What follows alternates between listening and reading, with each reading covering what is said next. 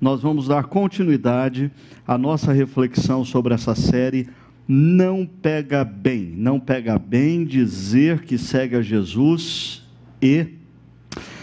Eu espero que essa série não esteja transformando você num julgador. Porque existe esse perigo dessa série. Você ficar olhando para os outros e dizer, não pega bem não pega bem você dizer que segue a Jesus. Não, não pega bem.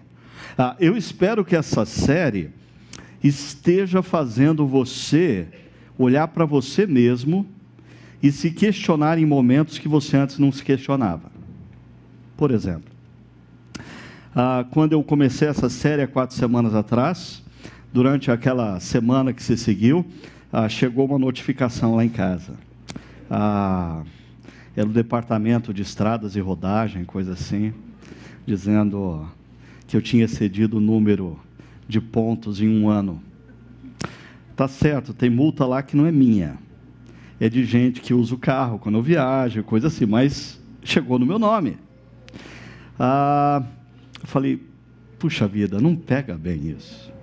Já pensou o pastor chegando de táxi na igreja, o pessoal, o que aconteceu? Eu perdi a carteira perdi a carteira. Tá certo, eu sou, eu sou, eu ando sempre meio apressadinho por aí.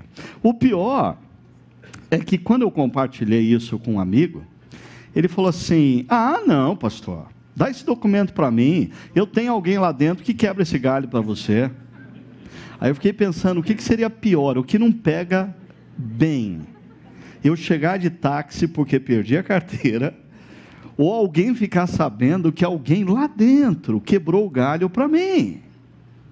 Ah, hoje pela manhã eu fui votar como bom cidadão.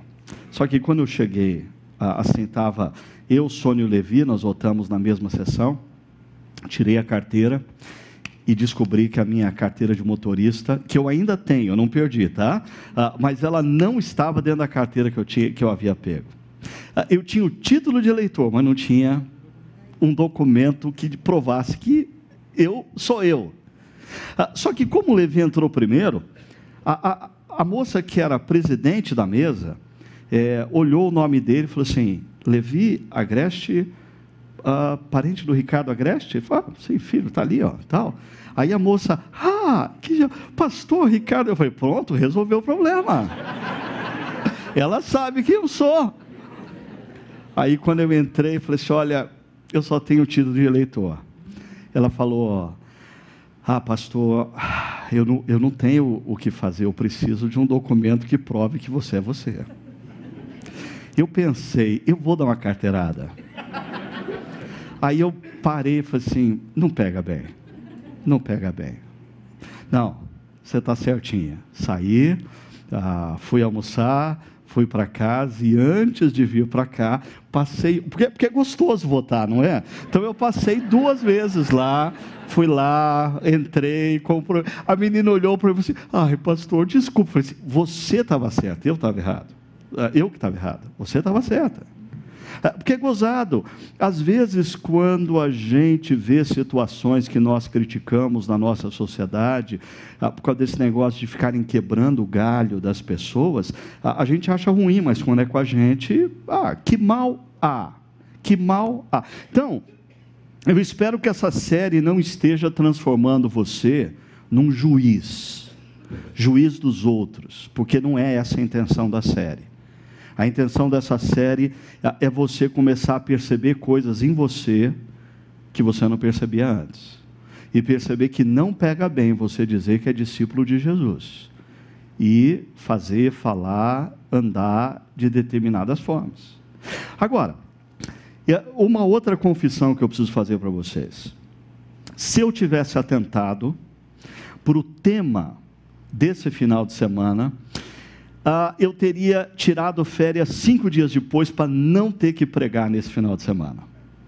Sim, porque sobrou para mim um tema complicadíssimo. Complicadíssimo.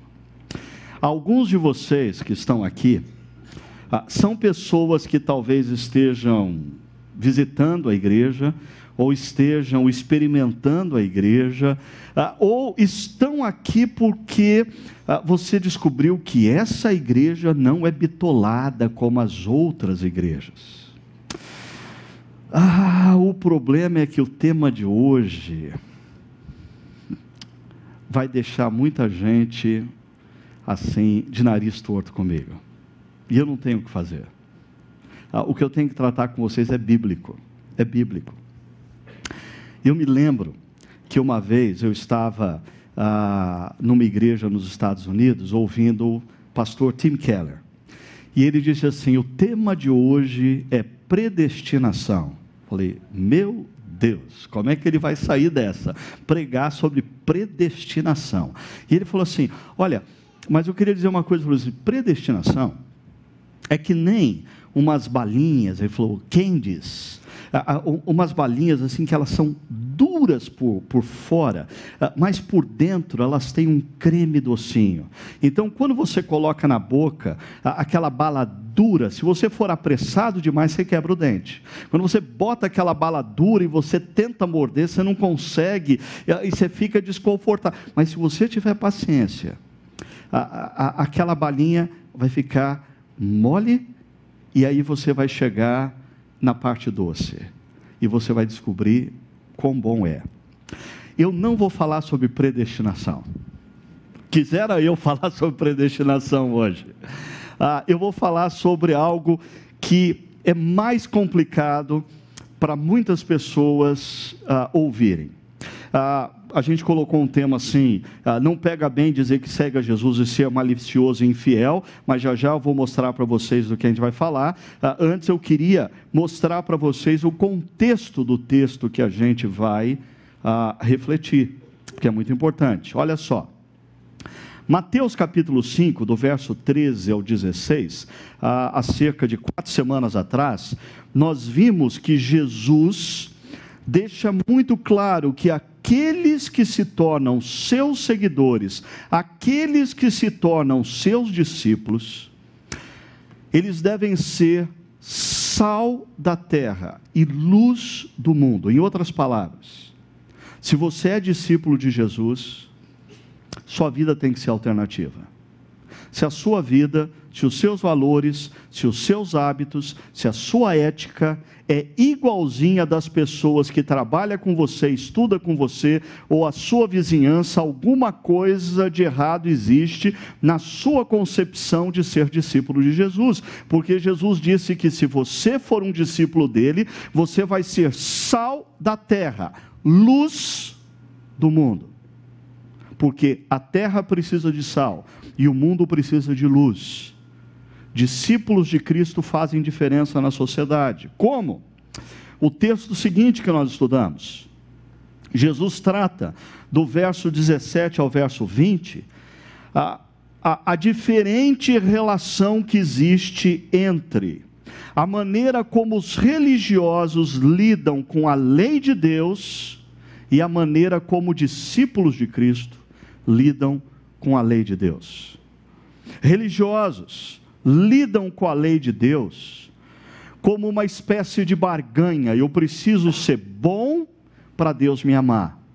Discípulos de Cristo, ah, eles já sabem que são amados. Por sinal, eles se tornaram discípulos porque eles se convenceram que o que aconteceu naquela cruz foi por causa deles eles se renderam ao amor de Deus oferecido naquela cruz, eles abraçaram o perdão de Deus oferecido naquela cruz e eles se tornaram discípulos de Jesus. E a lei, os princípios, os valores de Deus, não são meios para se conquistar o amor de Deus. Ah, os princípios, os valores de Deus, são sabedoria de Deus que Ele nos deu para que tudo nos vá bem. É assim que o discípulo de Cristo vê a lei como graça, uma graça de Deus para que tudo me vá bem. Você quer construir uma vida saudável, uma vida feliz, ah, atente para os princípios e valores de Deus. Você quer ter problema ao longo da sua vida, em todas as dimensões da sua história? Se ache mais esperto do que os princípios e valores de Deus. Ah, e aí, Jesus dá dois exemplos disso. O primeiro exemplo vocês viram semana passada, é quando Jesus fala sobre o mandamento não matarás. Como que os religiosos interpretam esse mandamento? Ah, eu nunca matei ninguém, eu nunca tirei a vida biológica de ninguém. Jesus diz assim: Olha, eu, eu digo para vocês: se no seu coração você teve raiva de alguém, você cultivou amargura por alguém, ah, você bem possivelmente matou essa pessoa no seu coração. Você é um assassino.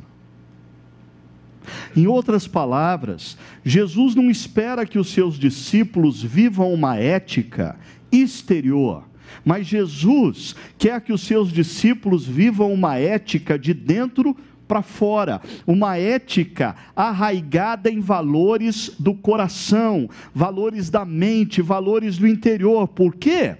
Porque quando você olha para aquela cruz, e compreende o amor de Deus que lhe foi oferecido. Compreende que Jesus, o Deus encarnado, está morrendo naquela cruz pelos seus erros, pelos seus pecados, e você se apropria do perdão. A palavra de Deus diz que naquele exato instante Deus derrama sobre você o Espírito Santo, a terceira pessoa da Trindade. A ética do discípulo ela é fermentada nos nossos corações, cultivada nos nossos corações pela ação do próprio Espírito que habita em nós. Logo, é uma ética que nasce no coração e se exterioriza. Não é uma ética tão somente para homens e mulheres verem o que nós fazemos ou deixamos de fazer. O segundo exemplo que Jesus dá é a nossa reflexão hoje não adulterarás. Não adulterarás. Ah, deixa eu transformar isso numa outra frase, para você perceber quão complicada é a minha missão hoje diante de você. Jesus disse: não use sexo fora do casamento. Agora, eu queria que você me desse uma chance. Pelo seguinte, nós vivemos numa sociedade pluralista, não vivemos? Aonde todo mundo tem opinião formada sobre tudo e todo mundo precisa ser respeitado. Ah, vira e mexe, ah, eu percebo na mídia, nos jornais, nas revistas, eu como um líder religioso, como um pastor, sendo pressionado porque eu tenho que ouvir e respeitar a opinião que o outro tem sobre determinados assuntos. Isso é uma sociedade pluralista. Então, por favor, ah, ah, eu, eu quero colocar o que a palavra de Deus fala sobre a sexualidade. E eu quero que você escute, pelo menos, e considere. Numa sociedade pluralista, a gente tem que respeitar as opiniões e considerar. Então, eu vou colocar qual é a visão da palavra de Deus sobre o sexo. Ah, e eu peço para você ponderar. Talvez funcione como a balinha do Tim Keller quando ele falou sobre predestinação.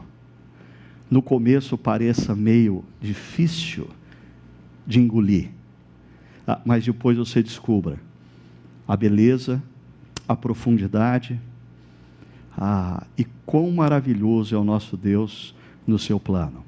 Olha o que acontece no texto a partir do verso 27.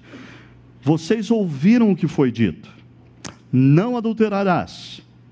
Mas eu lhes digo: qualquer que olhar para uma mulher para desejá-la, já cometeu adultério com ela no seu coração. Ah, se o seu olho direito fizer pecar, arranque-o e lance-o fora. É melhor perder uma parte do seu corpo do que ser todo ele lançado no inferno. Se é difícil falar sobre a perspectiva bíblica da sexualidade nos dias atuais, um texto que além de sexualidade fala de inferno é mais complicado. Ah, e manda você arrancar o olho, e vai ficar pior. Além de cego, você vai ficar maneta. Olha só. E se a sua mão direita o fizer pecar, corte-a e lance-a fora. Ou seja, além de ficar cego, não dá para usar braille, porque perdeu o olho, perdeu a mão. Jesus diz: é melhor perder uma parte do seu corpo do que ir todo ele para o inferno. Repete o conceito. Aí, com miséria pouca é bobagem, o texto seguinte, que está ligado ainda ao texto anterior, fala sobre outro tema altamente desconfortável para esse público e para muitas pessoas que escutam a gente pela internet. Olha só, ah, foi dito: aquele que se divorciar, uh, uh, divórcio, adultério, inferno, divórcio, que mais que Jesus quer que eu explique para vocês hoje? Mas olha só, deverá dar-lhe certidão de divórcio. Mas eu lhes digo que todo aquele que se divorciar de sua mulher, exceto por imoralidade sexual, faz que ela se torne adúltera. E quem se casar com uma mulher divorciada estará cometendo adultério. Você tem que prestar muita atenção no que Jesus disse aqui, para você não fazer doutrina que não tem nada a ver com a Bíblia. E o trecho se conclui com os versos 33 a 37 que diz: Vocês também ouviram o que foi dito aos seus antepassados. Não jure falsamente, mas cumpra os juramentos que você fez diante do Senhor. E você se lembra que quando a gente se casa com uma pessoa, a gente faz juramentos diante de Deus? Ah, e Jesus diz: Mas eu lhes digo, não jurem de forma alguma pelos céus, pela terra, por Jerusalém, pelo templo. E Jesus conclui: Seja o seu sim, sim, o seu não, não. O que passar disso vem do maligno, o dono do inferno.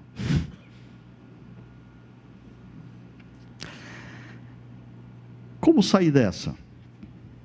Primeiro, deixa eu mostrar para você a, a, conexão que existe entre esses três textos. Presta atenção. Do verso 27 ao verso 30 de Mateus 5, Jesus fala sobre o adultério, mas Jesus vai ah, dar uma guinada nessa temática, ah, levando-a para a questão da imoralidade sexual. O sexo fora do plano de Deus. O sexo usado de uma forma como Deus não planejou, porque o sexo é criação de Deus, o sexo é bom, mas Deus criou o sexo para uma relação de aliança, de compromisso. Fora dessa relação, começam os problemas.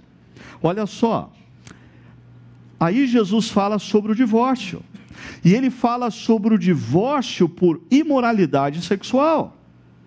Em outras palavras, se o adultério, a imoralidade sexual é a temática de Jesus, Jesus vincula o divórcio em noventa e tantos por cento dos casos a, a problemas ligados à sexualidade, ao uso indevido da sexualidade.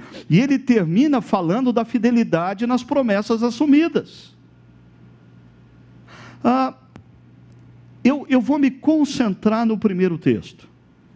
Ah, eu vou me aprofundar só nesse primeiro trecho. E depois, no final, eu vou fazer uma ponte com os dois ah, outros. Mas veja bem, o texto começa Jesus dizendo: Vocês ouviram o que foi dito. E quem disse? A lei. Mas Jesus está fazendo uma referência ao legalismo dos fariseus e escribas, porque os fariseus e escribas liam a, a lei não adulterarás como um mandamento externo. Se eu não deitar numa cama com uma outra mulher, se eu não tiver um, um ato sexual com uma outra mulher, eu não adulterei. Ah, e Jesus diz: ah, Mas eu lhes digo. E Jesus, como ele fez anteriormente, ele vai trazer esse princípio ético para o coração, para o interior, para a mente. Ah, a gente tem aqui uma clara contraposição entre o ensino dos fariseus e escribas e o ensino de Jesus. Você precisa se lembrar que o Sermão da Montanha termina no capítulo 7 de Mateus, dizendo que as multidões se maravilhavam porque o ensinamento de Jesus era completamente do, diferente do ensinamento dos escribas e fariseus. E quando Jesus falava, o coração dela, deles ardia. Veja comigo, o legalismo dos fariseus e escribas focava a, questão do adultério num ato exterior, num ato visível, num ato concreto. Logo, se não tem um ato sexual, eu não adulterei. Ah, perceba, na lógica farisaica, não existe problema algum, por exemplo, você ligar para o disque sexo e fazer sexo imaginário. Você não tocou em ninguém. Não, você não, você não traiu seu cônjuge. Porque, afinal de contas, você não deitou na cama com ninguém, você não tocou no corpo de ninguém, você nem fez sexo com ninguém, você, você só ouviu alguém falar algo para você. Ah, ainda, entrar numa sala de chat ah, ou vídeo e fazer sexo virtual. Ah, não tem problema. Ah, não tem problema, né? Porque afinal de contas, é, a gente não está falando de um ato físico, não aconteceu nada. Ah, ou ainda, navegar em sites pornográficos. Eu só estou vendo imagens e vídeos, eu não estou me relacionando com pessoas, eu estou me relacionando com imagens e vídeos. Eu continuo fiel ao meu cônjuge. Ah, eu eu, eu, eu não adulterei.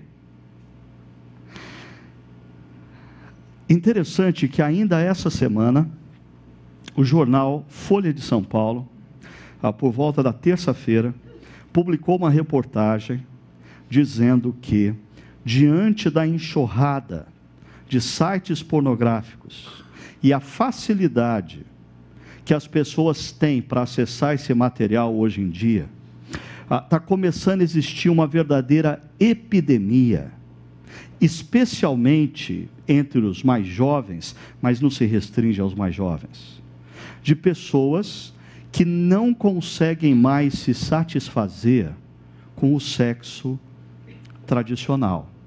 Ah, só uma observação: entenda por sexo tradicional, sexo real, sexo com uma outra pessoa. Sexo com uma pessoa real, ah, sexo com a esposa, sexo com o marido. Ah, por quê?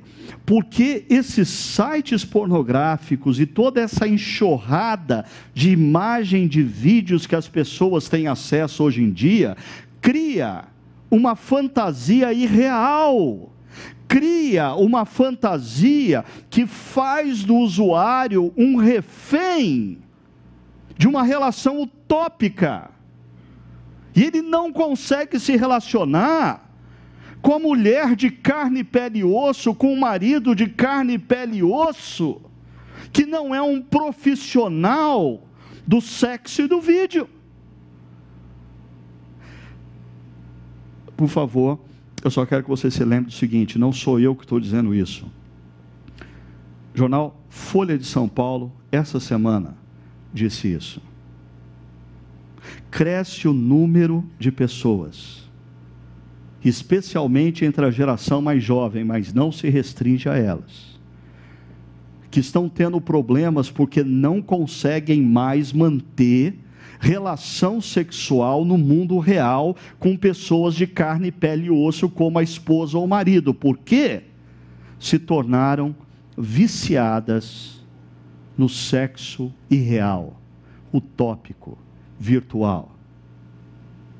Veja bem, se você seguir a lógica do, do farisaísmo, olhar para uma pessoa e desejá-la sexualmente não tem problema nenhum. Ah, eu só olhei, a minha esposa nem percebeu, ah, eu, eu nem encostei, eu, eu só tirei a roupa da pessoa na minha mente e eu imaginei como essa pessoa deve ter uma performance sexual. Ah, mas quando você pega o que Jesus diz, Jesus diz: Mas eu lhes digo: qualquer um que olhar para uma mulher e desejá-la. Ah, deixa eu falar um pouquinho mais sobre essa dimensão interior do coração que Jesus trata, ah, falando com vocês um pouco mais sobre esse verbo, desejar. Esse verbo desejar, no grego, é o verbo epitimeo, que vem do substantivo epitimia, que a gente já falou sobre isso aqui ah, no passado, epitimia. O, o que, que te lembra o som dessa palavra? Epitimia, epitimia. Ah, os médicos, o que, que lembra esse som? Epitimia. Algo que se propaga sem controle algo que vai contaminando as pessoas, algo que vai contagiando a ponto da pessoa que tem o desejo perder o controle e o desejo passar a controlá-la. É isso que Jesus está dizendo: que se você não aprender a lidar com a sexualidade na perspectiva divina do Criador, algo, o sexo como algo maravilhoso que Deus deu para um homem e uma mulher, numa relação de, de, de aliança, se você não aprender a lidar com a sexualidade de maneira saudável, ela vai passar a te dominar, porque é uma epitimia você vai perder o controle. Interessante esse desejo, traduzido aqui, ah, é, é, fala sobre desejo fora de ordem. É um desejo que, dentro de um ambiente específico, ele é completamente legítimo. Ah, o problema é que quando eu, como homem, olho para uma mulher que não é a minha esposa e a desejo, a, a sexualidade é um desejo legítimo. O problema é que esse desejo que eu estou tendo é fora de ordem.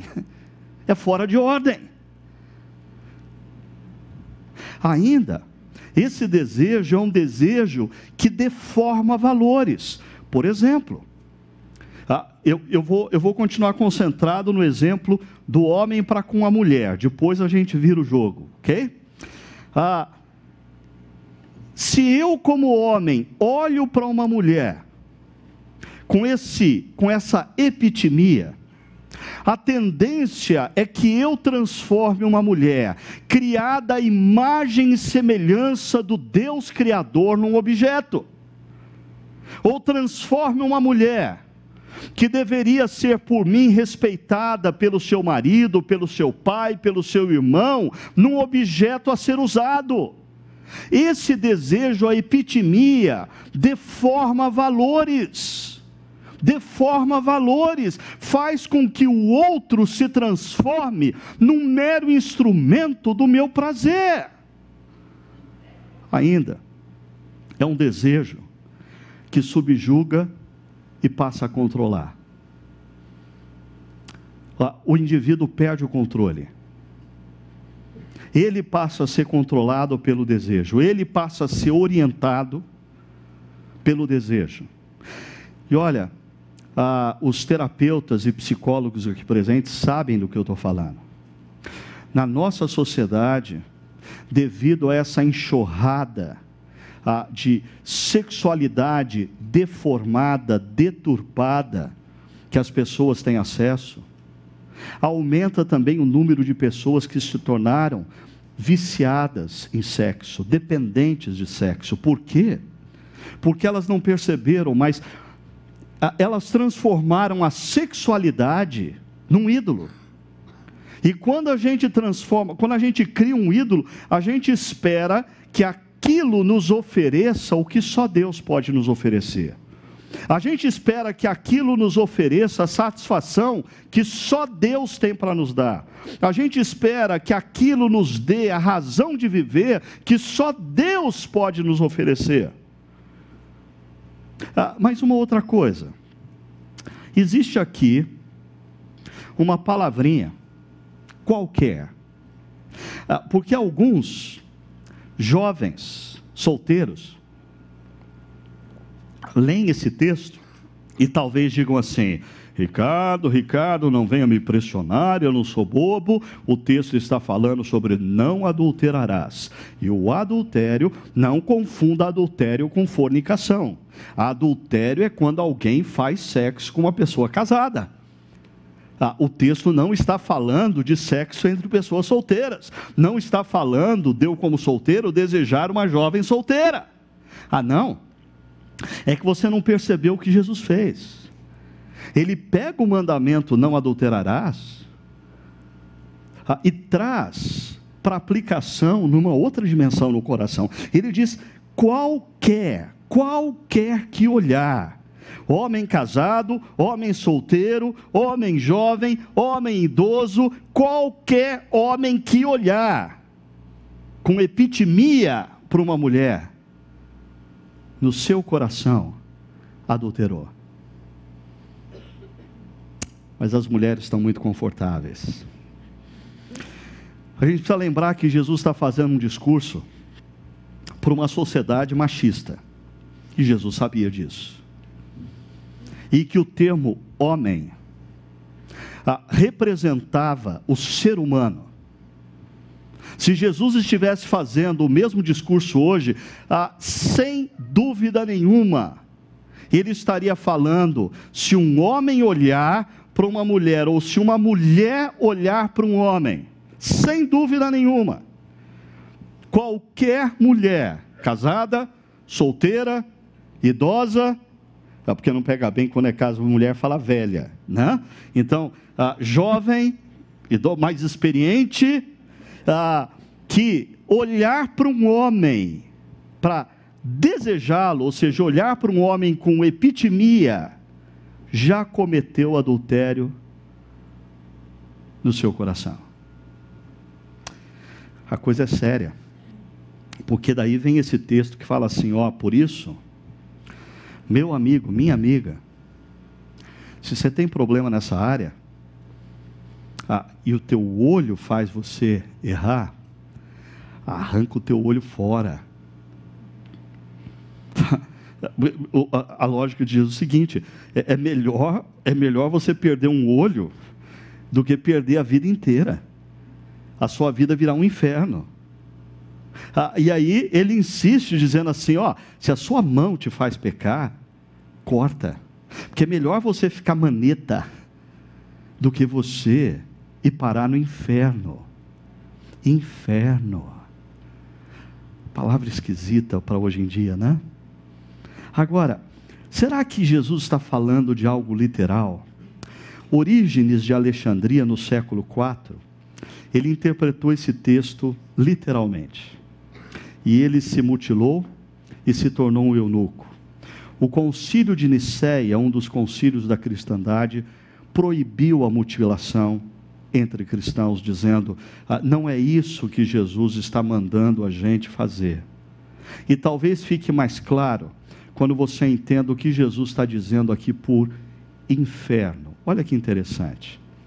A palavra usada por Jesus não é a palavra convencionalmente usada no Novo Testamento para inferno. A palavra usada por Jesus é essa palavra em grego, guirena, guirená. Ah, de onde vem essa palavra? Essa palavra é uma tentativa de transliteração de uma palavra hebraica do Antigo Testamento, Gui-Rinon. O que, que é Gui-Rinon? Gui-Rinon, filhos de Rinon. Ah, era um vale no sul de Jerusalém, mais propriamente no sudoeste de Jerusalém, quando, durante o reinado do rei Acás e do rei Manassés, no passado, ah, naquele vale ah, aconteceu adoração, ah, rituais de adoração ao Deus Moloque. Crianças foram sacrificadas vivas a Moloque.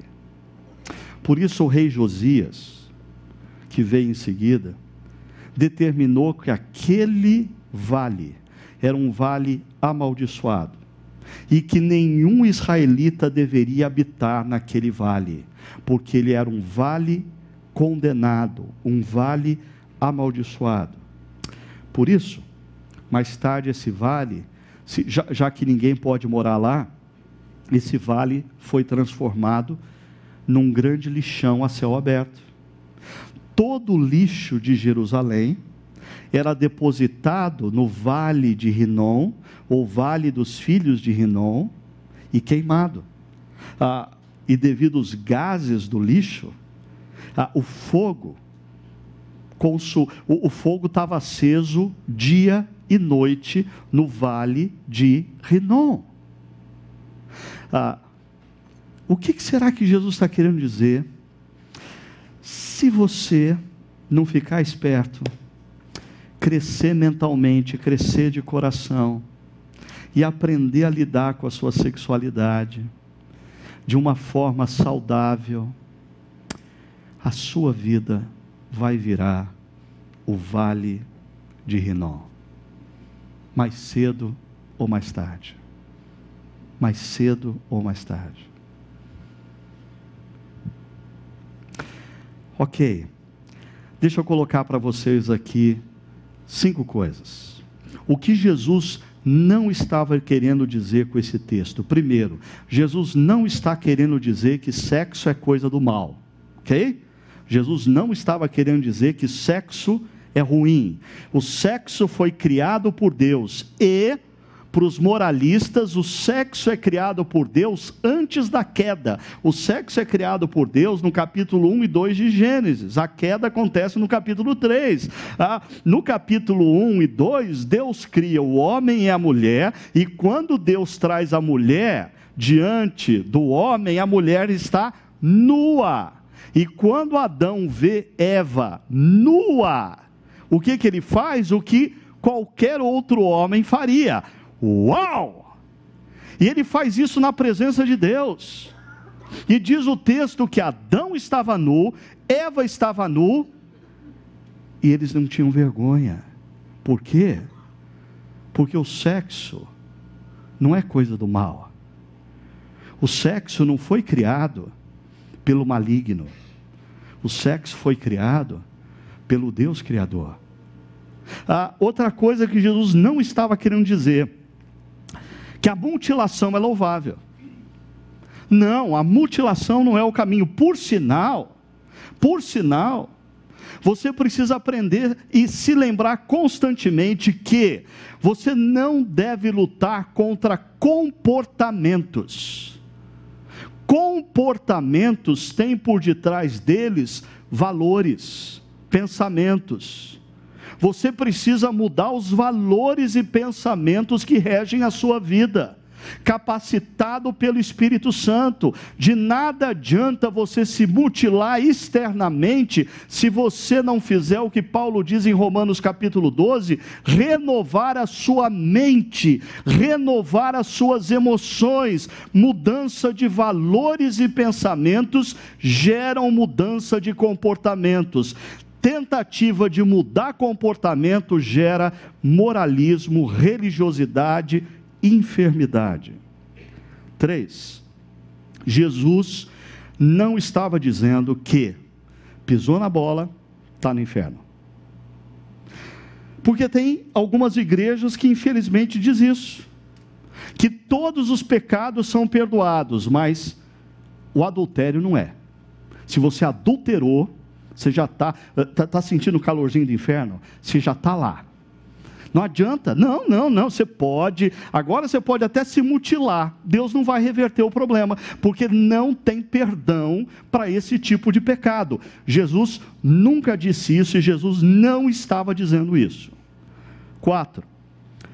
Jesus, preste atenção agora, mulheres. Jesus não está dizendo que homens são lobos e mulheres são ovelhas especialmente porque Jesus, como Deus Criador encarnado, como Deus Criador, Ele é onisciente, onipotente, onipresente, e Ele conhece todas as épocas, inclusive a nossa, aonde as mulheres de ovelha não tem nada. Então, quando a gente está falando aqui, eu estou falando de igual para igual. Tanto homens como mulheres precisam ouvir o que Jesus está dizendo, porque ele não está dizendo que homens são lobos e mulheres são ovelhas. Quinto, Jesus não está dizendo que essa conversa é para gente casada, porque ele, ele inverteu o jogo, ele disse: qualquer um, qualquer um que olhar, olhar com epitimia, no coração, falhou na sua sexualidade, errou, fez uso indevido. Por sinal, deixa eu colocar uma frase aqui de John Stott, porque alguns de vocês não sabem quem é John Stott, mas especialmente os jovens. Ah, tem uma turma dos jovens assim que, ah, se a Bíblia falar, ah, a gente tem que discutir o assunto, mas se John Stott falar, não, não, aí, é, aí é sério. Né? E olha o que, que John Stott fala sobre esse texto: argumentar que a referência apenas diz respeito a um homem casado cobiçando uma mulher, olha só, é incorrer na mesma casuística que Jesus condenou nos fariseus. Ok, mas então o que, que Jesus está dizendo? Primeiro, ele está dizendo que o sexo é algo muito precioso para ser tratado de forma banal. O sexo, na nossa sociedade, se tornou meramente um impulso. Ah, se você crê que nós viemos ah, de uma ameba e que a gente virou ser humano, sem qualquer intenção por parte de um ser maior, você tem toda a razão de dizer que a sexualidade é um impulso, como qualquer outro. Como ah, o desejo de comer ou beber, como qualquer outro. Agora, se você crê que um Deus Criador esteve por detrás de todo o processo criativo, ele não criou as coisas de maneira não intencional, ele criou de forma intencional. E a sexualidade tem um lugar, um lugar precioso. Ah, deixa eu explicar isso, fazendo menção para vocês. Ah, esse sujeito, que o nome dele está errado, é Rob Bell. Ah, o Rob Bell, ele foi muito famoso por causa da série Numa. Ah, ele era um pastor em Michigan, nos Estados Unidos. Aí ele resolveu uh, ser ator em Hollywood. Uh, e sumiu. Interessante que antes ele aparecia sempre, depois que ele foi para Hollywood sumiu. Mas tudo bem, o ponto não é esse. O ponto é, num dos filmes que ele uh, faz, uh, ele fala sobre o amor como três chamas. E ele chama a atenção da gente para uma coisa muito interessante. No hebraico, você tem três palavras para o amor: Dodge, Hayá a ahavá. Essas três palavras ele, ele, ele ilustra como três chamas. Dod é o amor físico, o amor sexual. No grego é o eros. O raiá é o amor amigo, é o amor companheiro, é o amor daquele que caminha junto por amizade, por companheirismo. No grego é o philos e o arravá é o amor, compromisso, é o amor, aliança, é o amor que diz: Eu vou estar com você.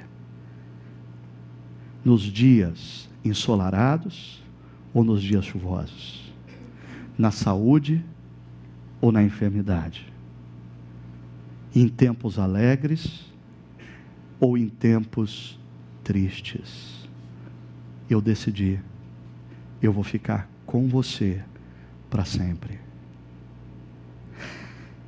E o Robel, ele diz que o grande problema da, da sociedade contemporânea é que a, a sociedade contemporânea transformou o amor físico, sexual, a, na única coisa que se. Mas quando você usa o Dodge ou o Eros, fora do contexto do filos e do ágape, ou do raiá, ou arravá, você nunca consegue se satisfazer. Você tem que ter mais, mais, mais, mais.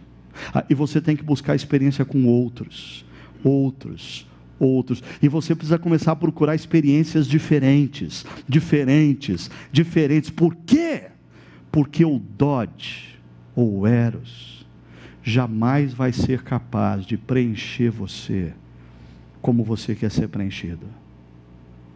Só quando você usa o Eros no contexto do Filos e do Ágape, ou quando você usa Dodge no contexto do Raiá e do Arravá, você vai descobrir o poder profundo e maravilhoso da sexualidade no amor aliança.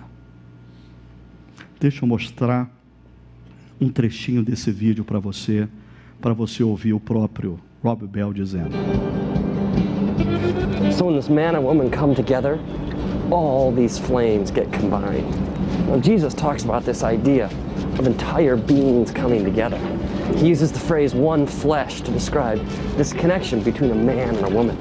Now, this one flesh is way more than just a physical act. I mean, it's emotions, it's hearts, it's minds, it's experiences, it's the mingling of souls. And so, this coming together physically becomes a picture of a deeper spiritual reality.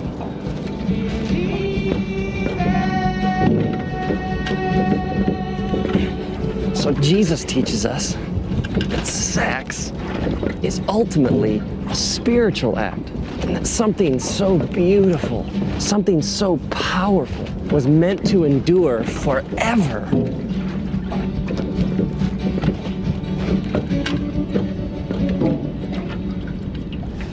See, the one flame burning all by itself will never be as hot as all the flames burning together.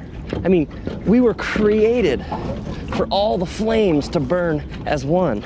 I mean, think about all the ways that we mess this up. I mean, take an affair for an example. An affair is two people sharing the dode flame, but without any of the other flames.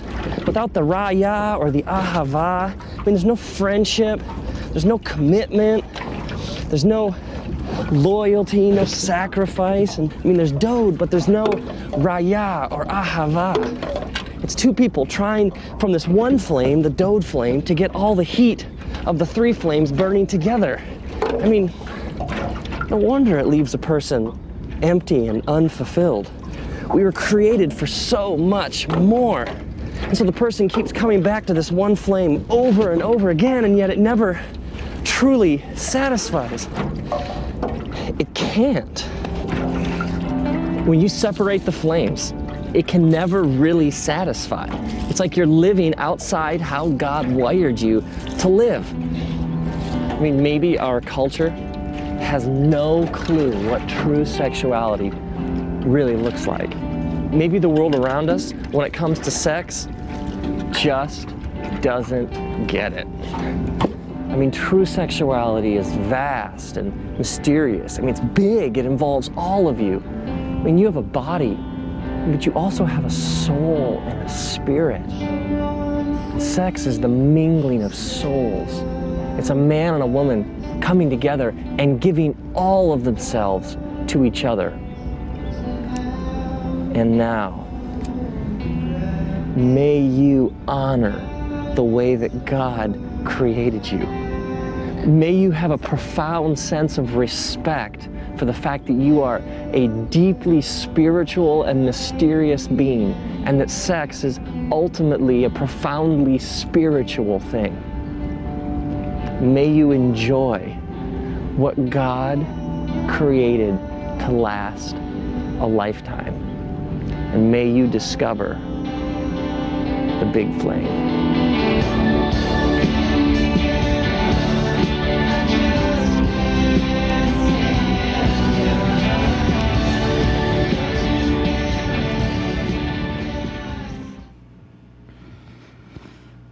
É interessante que considerar que, diferente do que muitas pessoas pensam, Jesus não é contra o sexo.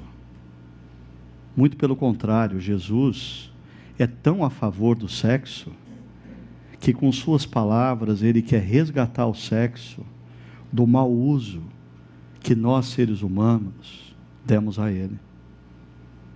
Porque o sexo é um ato não meramente físico, é um ato espiritual.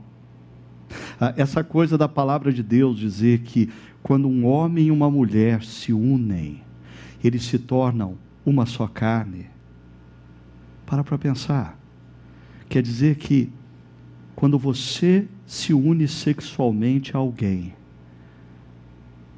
quando você se levanta, um pedaço de você ficou com aquela pessoa, e um pedaço daquela pessoa ficou com você.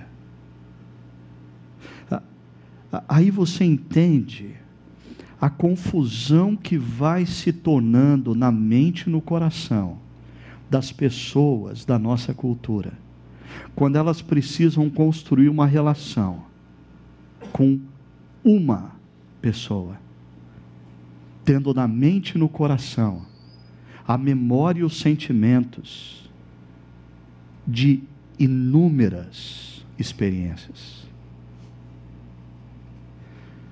Eu sou pastor há quase 30 anos, mas escuto as histórias das pessoas há quase 35.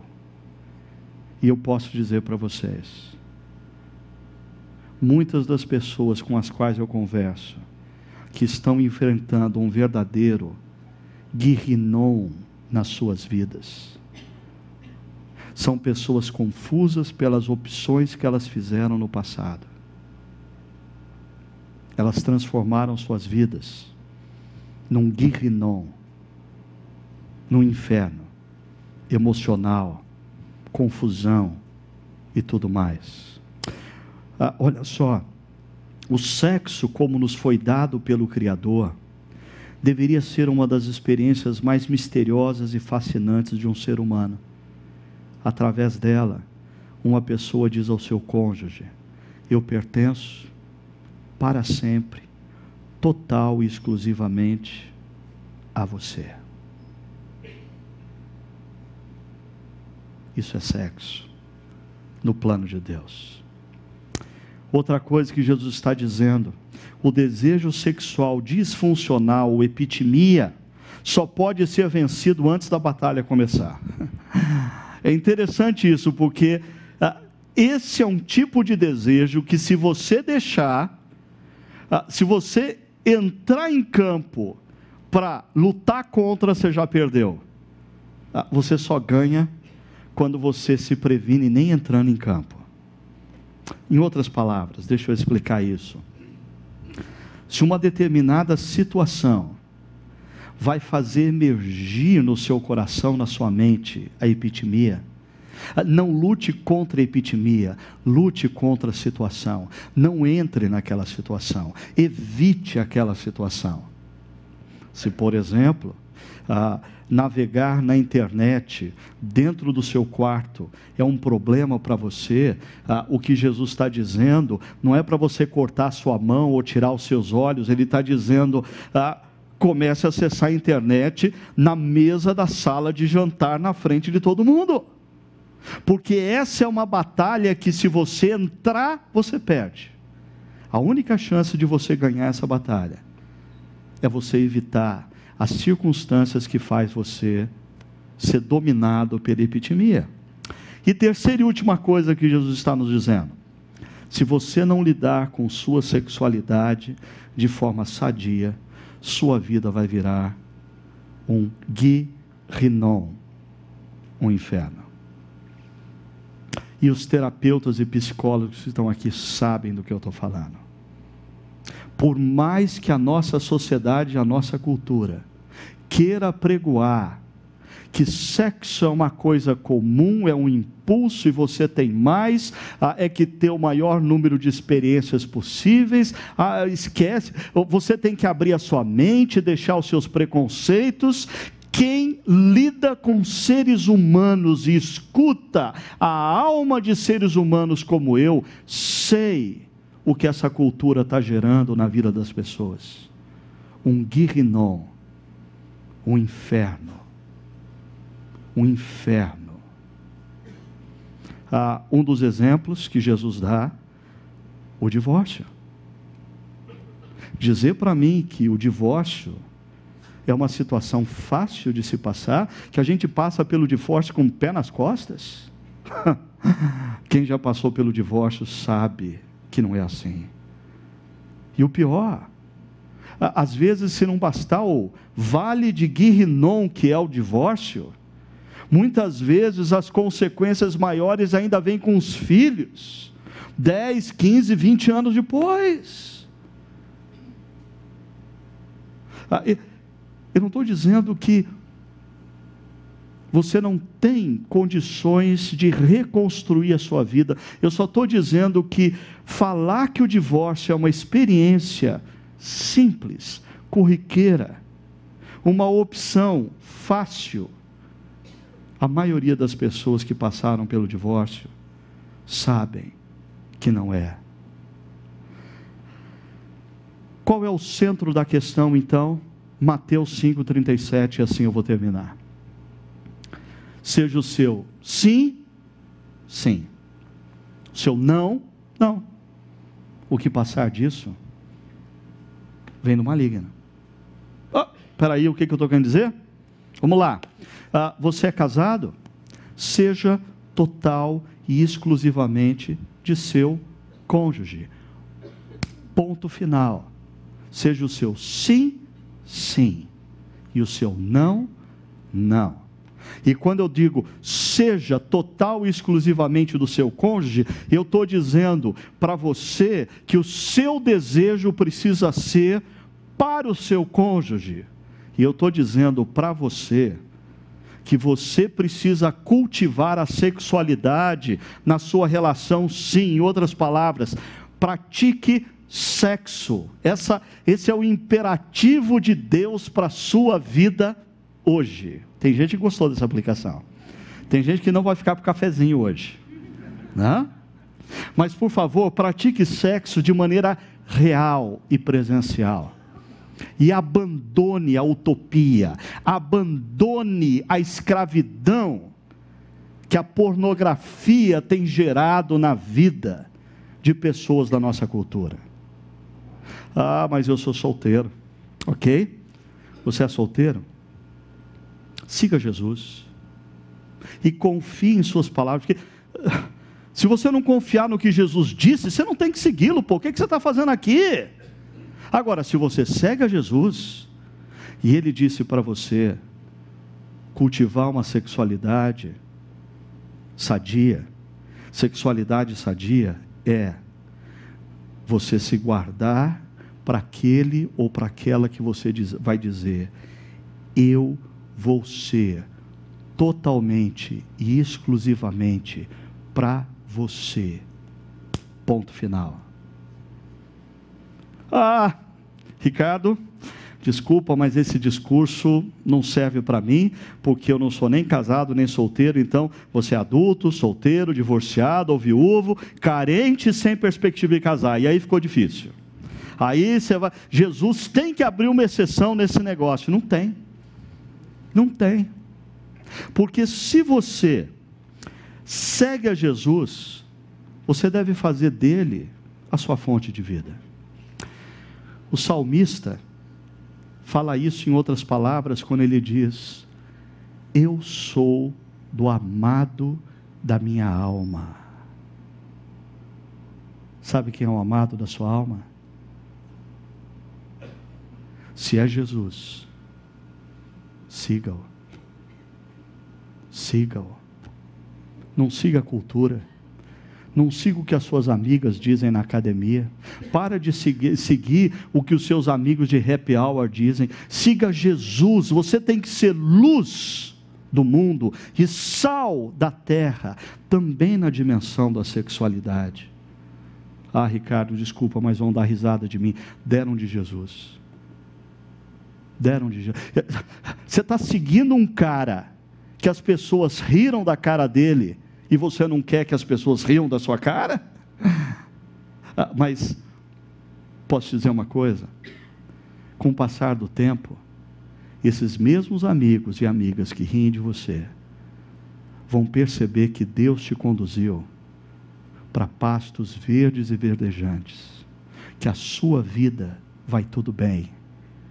Enquanto a vida deles se transformou num verdadeiro vale de Guirrinom, aí eles vão vir para você e perguntar: como? Me conta o segredo. Por último, eu não poderia deixar de dizer isso. Você errou. Você pisou na bola. Você, solteiro, pisou na bola. Você, casado, pisou na bola. Você, divorciado, viúvo, pisou na bola. E aí, o maligno Lúcifer, o acusador, vem e diz assim: Olha, tudo isso que o Ricardo está dizendo não serve para você, porque você dançou, você já está até quentinho, né? Ah, só falta o seu olho fechar, você já sabe qual que é o teu lugar. Não, eu queria dizer: olhe para a cruz, aproprie-se do perdão, e olha que surpreendente. Você pode começar um novo tempo na sua vida hoje. A cruz tem o poder de fazer absolutamente tudo novo. Mas você tem que tomar uma decisão. Olhar para a cruz. Colocar debaixo da cruz todas as suas lembranças dos seus erros à luz da palavra de Deus se apropriar do perdão que Jesus te oferece. E sair daqui hoje para viver um novo tempo na sua vida. Para descobrir o que significa de fato amor. Para descobrir a beleza, a beleza, a beleza, a beleza da sexualidade criada por Deus para você, para o seu cônjuge para mim. Vamos fechar os nossos olhos. Enquanto o nosso grupo vem à frente, eu quero convidar você a ter um tempo de oração. Eu quero convidar você a fazer da música que vai ser cantada agora a sua oração. Queria pedir para você não se deixar distrair por nada se a movimentação te atrapalha, feche os seus olhos. Deixe que essa canção agora seja a sua oração. Que essa canção convide você a se aproximar da cruz, se apropriar do perdão e sair daqui hoje para viver o novo. O novo que só Jesus tem para te oferecer.